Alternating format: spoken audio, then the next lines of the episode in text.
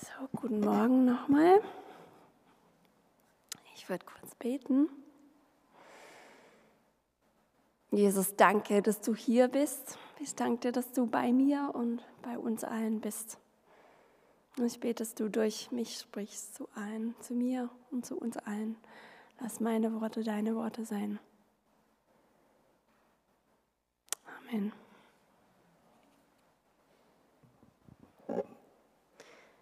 So, was war die letzte Geschichte, die Sie erzählt oder jemand mitgeteilt haben?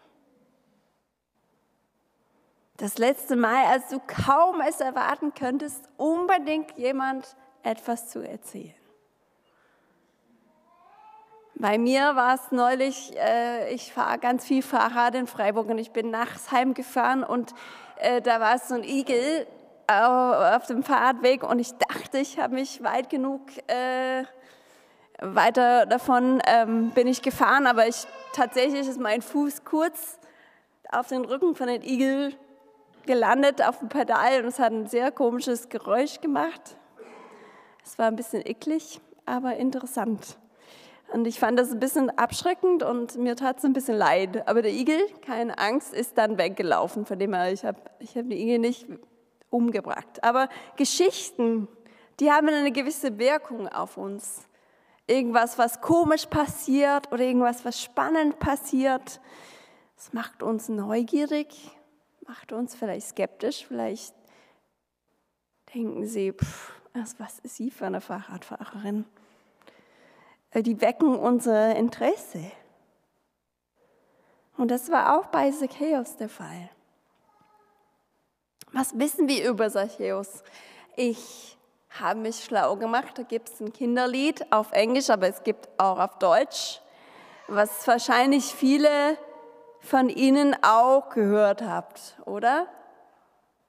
Hat dieses Kinderlied angefangen im, im Kopf zu, abzuspielen, als, als man das Wort gehört hat. Was wissen wir von diesem Kinderlied über Zacchaeus? Er war ein reicher Mann, ja. Was noch? Er war ein kleiner Mann, ja. Was hat er getan?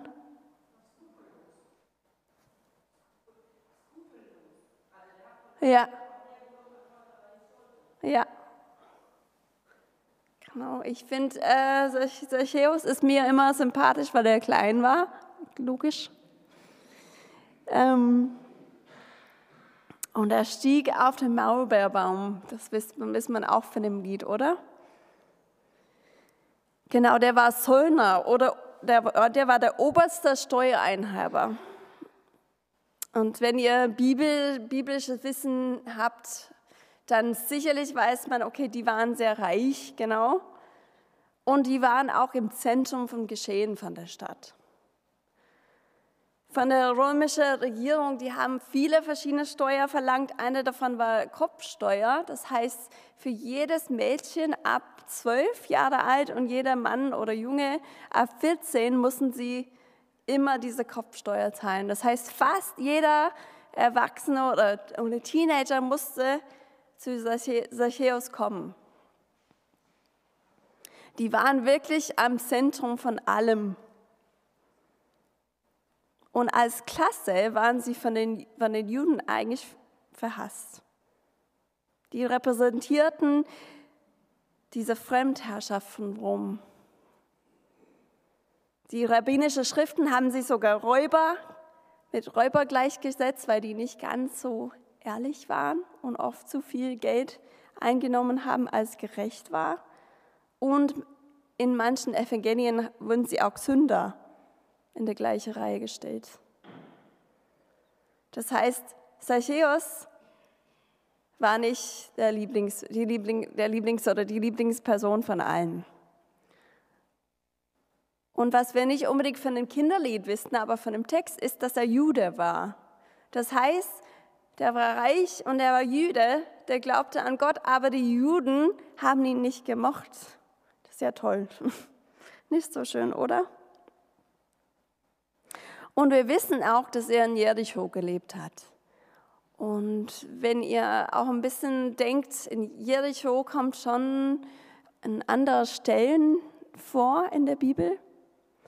Josua und Jericho, wenn das irgendwas sagt, wo die Mauern, Josua und die Menschen, die Israeliten sind um diese Stadt siebenmal rumgelaufen und dann plötzlich, haben gebetet und gesungen und die Mauern sind runtergefallen. Das ist schon ein ziemlich krasse Ereignis, oder? Das heißt, es ist vieles da dort passiert. Und noch ein Wunder, was man vielleicht nicht wissen könnte, aber direkt vor dieser Stelle in dem Evangelium ist was anderes in Jericho passiert. Ein Blinde ist geheilt worden. Und können Sie sich vorstellen, welche Wellen diese Wunder in Jericho geschlagen hat?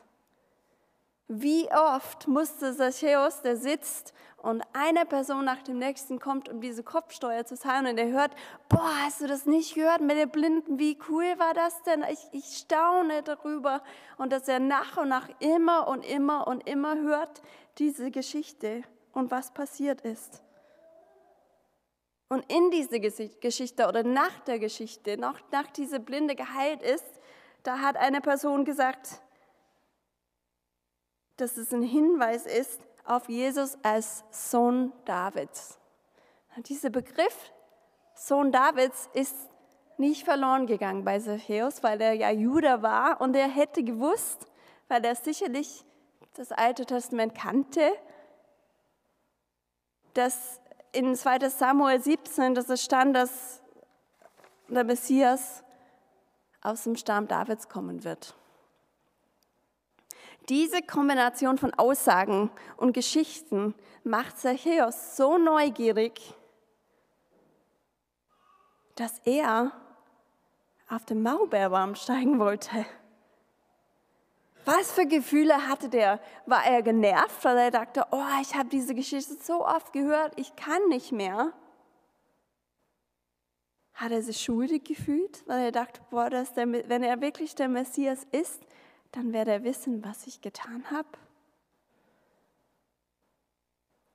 Sehnte er sich danach, diesen Messias zu treffen?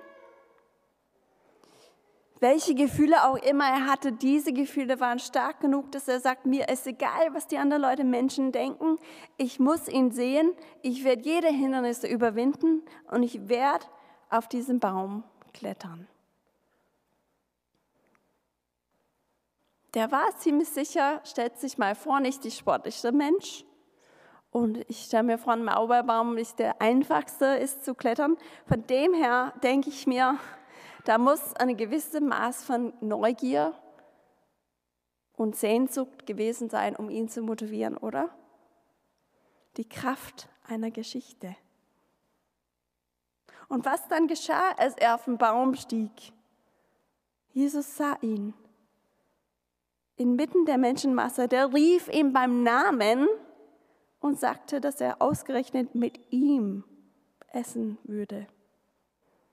Was für eine Achterbahn von Emotionen und Gefühle muss für Zacchaeus gewesen sein. War er weiterhin neugierig und dann hat er diese Verlangen, Jesus begegnen und dann wünscht er sich von ihm angenommen zu fühlen, dann ist er angenommen und dann denkt er, oh Mann, dieser Jesus kommt zu mir nach Hause. Ist es geputzt? Ist es sauber? Was wird er mir sagen? Ziemlich viele Emotionen, stelle ich mir vor. Vielleicht hat er Ehrfurcht. Wenn eine Geschichte schon kraftvoll ist, kraftvoll genug, dass jemand auf den Baum klettert, was kann eine persönliche Erfahrung mit Jesus bewegen? Steht in dem Evangeliumtext, dass Zacchaeus von Jesus so bewegt war, dass er sofort seine Haltung und seine Meinung änderte. Er versprach, die Hälfte seines Besitzes an die Armen und an die Witwen zu geben. Und dass all denen, die er betrogen hatte, dass er den Vierfachbetrag zurückgeben würde. Ich kann mir vorstellen, dass Jesus ihn in zusätzlichen Bereichen bewegt, umrührt und beeinflusst hat. Wir wissen leider nicht, was danach mit ihm passiert ist. Ist er wie, wie Matthäus dann mit ihm gegangen? Hat er sein Buch völlig hinterlassen? Was hat diese Geschichte mit uns eigentlich zu tun? Warum habe ich diesen Text ausgesucht? Vielleicht denkt er das immer noch. Auf der Oberfläche kann, kann ich sagen, okay, manche von uns sind klein, manche von uns sind reich, manche fühlen sich vielleicht wie Zachäus, sie wünschen sich angenommen zu werden, sie fühlen sich ausgegrenzt von der Gesellschaft. Wenn das so ist, ich habe eine gute Nachricht für Sie, für mich. Wir müssen uns nicht um die, Menschenmassen, um die Menschenmassen rumgehen. Wir müssen nicht zum Glück auf Bäume klettern, um Jesus zu begegnen. Offenbarung 3,20 steht: Siehe, ich stehe an der Tür und ich klopfe an. Wenn jemand meine Stimme hört und die Tür öffnet, zu dem werde ich hineingehen und mit ihm essen und er mit mir. Wie schön ist das? Jederzeit ist er da, uns zu begegnen. Gott ist ein Gott, der Beziehung mit uns leben möchte und immer für uns da ist. Ich denke oft, dass ich das nicht erkenne, dass ich mit dem Alltag mit einem Tunnelblick durchgehe. Vielleicht können Sie mich mir identifizieren. Manchmal stecke ich Gott in eine Schublade unbewusst. Ich erwarte, dass Gott nur in bestimmten und zu bestimmten Zeiten zu mir spricht, in der stille Zeit und im Gebet. Könnte das sein, dass wir Gott nicht erfahren, weil wir nicht offen dafür sind und oder wir es nicht erlauben, von ihm unterbrochen zu werden? In dem Text es hieß, dass Jesus nur auf der Durchreise war durch Jericho. Wir wissen nicht, welche Pläne er oder seine Jünger eigentlich hatten. Aber sie haben sich darauf gelassen, dass Zacchaeus ihnen unterbricht. Was zu einer lebensverändernden Erfahrung und zu einer Geschichte führte, die sicherlich viele Leute beeinflusst.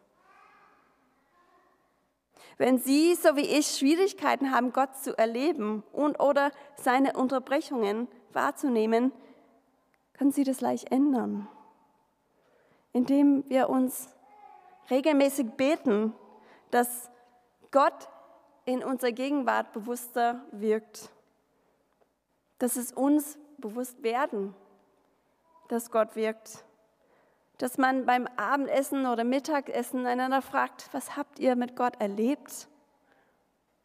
Das machen wir als Team, das werden wir auch bei diesem zusammen Gott unsere mit Freunden entdecken, diese My Friends Erlebnis.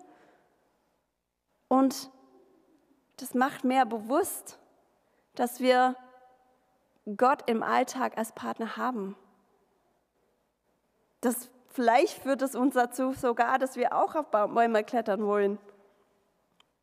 Und warum ist dieses Erzählen von Geschichten, was wir mit Gott erlebt haben, so wichtig? Denk an Zacchaeus. Es weckt Interesse, es weckt Neugier.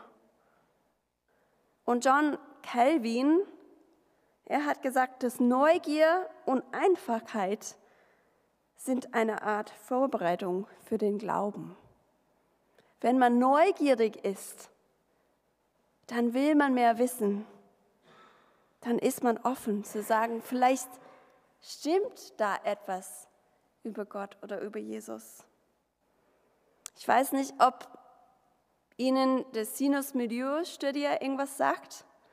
Der allerneueste kam von in 21 raus. Und zum Thema religiöse Kommunikation kam folgende Ereignis oder Ergebnis. Die Kirche muss sich endgültig von der Vorstellung und Erwartung verabschieden, dass die Menschen automatisch zu ihr kommen und bleiben. Noch dazu erklärt sie, nur wo Menschen in ihrem Alltag Christen und Kirchen erleben, können sie erfahren, was Kirche Glaube und Evangelium bedeuten. Das ist hart. oder? Weil ich kann mir vorstellen, dass jeder einzelne von uns haben bestimmte liebe Menschen in unserem Alltag, in unserem Leben, die hier nicht in der Kirche sitzen, die Jesus noch nicht kennen.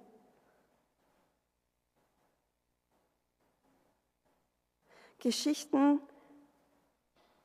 haben eine Chance, diese Menschen von Gott zu erzählen, diese Neugier zu wecken, was ein Fortschritt werden kann zum Glauben. Wichtig im Erzählen dabei ist, ist nicht nur zu erzählen, wer Jesus ist, sondern was sie mit Jesus erlebt haben. Jesus relevant zu machen.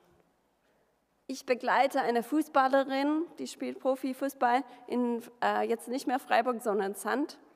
Und sie kennt Jesus noch nicht. Und sie hat sich mit einem Freund von mir getroffen, der Pastor ist. Und die haben sich lang über Glauben geredet. Und sie will wirklich glauben. Aber die war super verzweifelt nach dem Treffen, weil der Pastor ihr gesagt hat, das Wichtigste ist, dass das Grab leer war. Das stimmt. Ist wichtig zu wissen, Jesus ist gestorben und auferstanden, aber dieses leeren Grab hat nichts scheinbar mit dem alltäglichen Leben von einer 24-jährigen Fußballerin. Sie wusste nicht, was soll sie damit?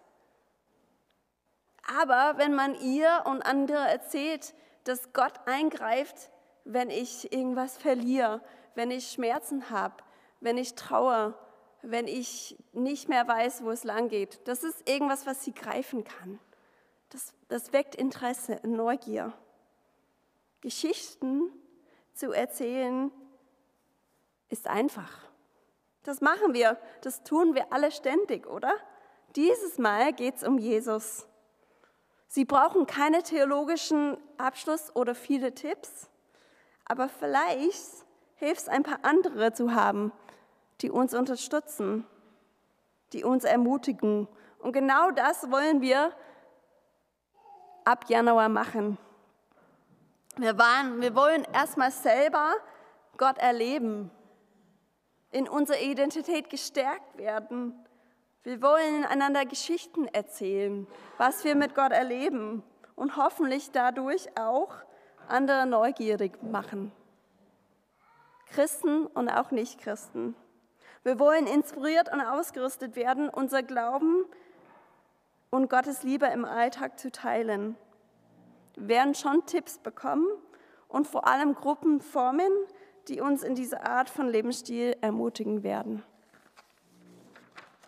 So, zum Schluss habe ich drei Dinge, weil, habe ich gehört, jede gute Andacht hat ja drei Punkte, oder?